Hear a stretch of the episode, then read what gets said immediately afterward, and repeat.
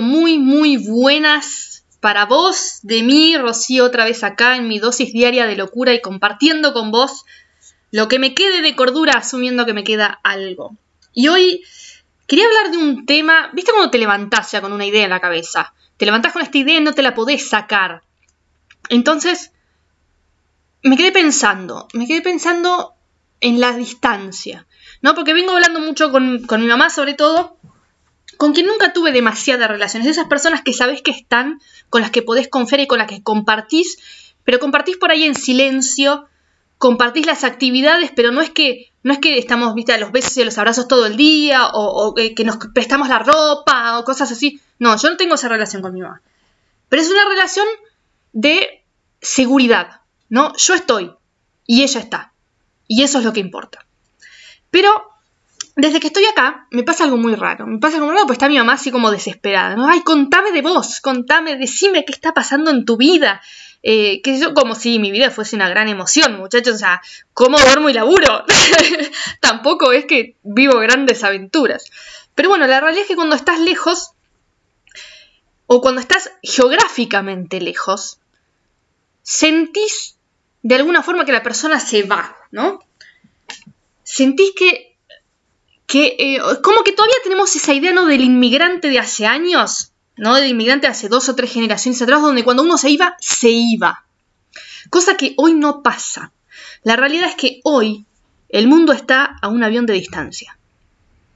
Pero aún sabiendo que el mundo está a un avión de distancia, la limitante que tenemos por ahí en, los países tercermundistas o en vías de desarrollo, por si, para hacernos los políticamente correctos, es que ese avión de distancia se paga en dólares. Y para nosotros el dólar está muy lejos. Está como a, no sé, ¿cuánto está hoy? 48, 49, 50 pesos. Este, está lejos. La verdad que cuando empezás a multiplicar por, por la convertibilidad, em, en realidad por la tasa de cambio de una moneda a la otra, la verdad que esos aviones están cada vez más lejos y nos da la sensación de que además de estar geográficamente lejos, estamos emocionalmente lejos, lo cual es mentira. Porque a veces vos estás geográficamente cerca y así todo no te hablas, no te ves. Te querés con cariño, te querés a la distancia, te querés con, como con esa, eh, no sé, esa sensación de que querés y que el tiempo no pasa, que el cariño no cambia. Pero sin embargo no te ves, no te hablas, no compartís. Y es como que cuando, cuando uno se va, sobre todo cuando un hijo, supongo yo que será esa en parte la sensación de cuando un hijo se te va, ¿no? Se va y querés saber todo, querés de alguna forma estar, seguir estando. Entonces se me ocurrió esta idea, ¿no? ¿Cómo aprender a querer de lejos, pero también a querer de cerca, ¿no? Porque qué loco que estando al lado casi no nos hablábamos y ahora hablamos todos los días. ¿No? Es, como una gran ironía. Pero bueno, aprendí, eh, aprendí que se puede querer de lejos, que queremos distinto de lejos. Porque vos de lejos querés con nostalgia. Ay, te he hecho una ridícula de nuevo. bueno, perdonen, gente. Acá esto es en vivo, estoy llorando con emoción. Me suenan los mocos para que vean que esto es verdad. Este, no. La realidad es que cuando uno está lejos uno quiere con nostalgia, porque uno rememora eso que no que no dijo, que no hizo, que no compartió, que no que no terminó de vivir, ¿no? Que, que uno dio las cosas por sentadas. Ah, qué fea conversación, ¿no? qué feo cuando te das cuenta que diste las cosas por sentadas. Y, y es más allá que estoy haciendo el ridículo totalmente para vos, para que veas que te comparto todo sin censuras, lo bueno y lo malo. Qué feo cuando te das cuenta que viviste, que viviste a medias, que diste las cosas por sentadas, que dejaste siempre todo para después. Entonces yo pensé, si yo de tan lejos puedo compartir con mi familia todos los días, en un formato que básicamente es el, WhatsApp o el, Messenger o ¿viste? cualquiera de estos, de estos medios tecnológicos, el, no sé, cualquiera de estas plataformas de chat así más, más inmediatas, porque la realidad es que llamar, llamar sigue siendo costoso. ¿Por qué no lo hicimos antes? ¿O por qué no lo hacemos cuando recuperamos la opción de hacerlo? ¿No? Entonces, ¿qué te parece? ¿Qué te parece? Si de ahora en más decimos lo que tenemos que decir, hacemos lo que tenemos que hacer y vivimos como tenemos que vivir en lugar de postergar las cosas. ¿A qué tema, no? ¿Te puse entre la espada y la pared?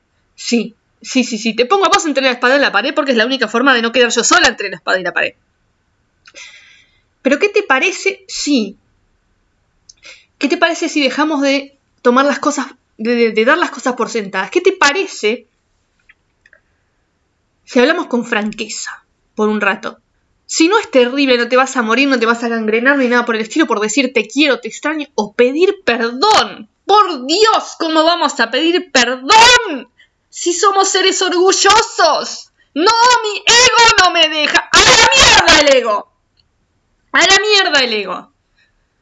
A la mierda el ego, porque el ego es lo que te lo que te hizo toda la vida decir, bueno, después, bueno, más adelante. No, hoy no tengo plata, ¿no? ¿Qué, excusa? Hoy no tengo plata. Y si en lugar de todas esas excusas nosotros dijéramos, no es mi prioridad, no lo hago, no lo digo, no pido perdón porque no es mi prioridad. Ah, qué, qué cosa más fea, ¿no? Admitir que, que no tenía nada que ver con otra persona, ni con la situación, ni con nada que tenía que ver estrictamente con lo que para nosotros era importante en ese momento o lo que creíamos que era importante. Porque nos pasamos la vida creyendo que hay cosas importantes y en realidad son tres boludeces. Y hasta que no estamos en una situación de mucha distancia o, de, inmediatez, ¿no? De, algo tan inminente, tan dramático, no, no, no nos damos cuenta de la poca relevancia que tenían. Entonces, ¿qué te parece si aprendemos a querer de cerca?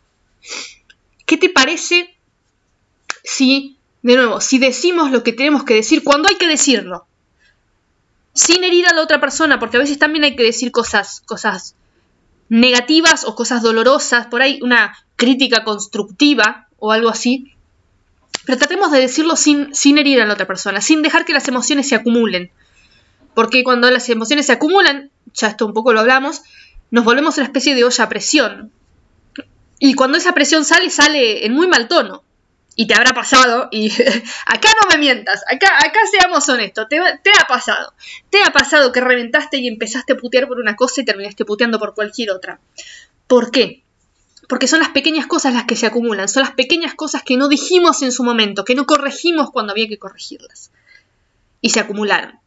Se acumularon. Y esas pequeñas cositas que se acumularon van generando pequeñas particulitas así como de un veneno interno y ese veneno interno se acumula, se acumula hasta que ya no damos más.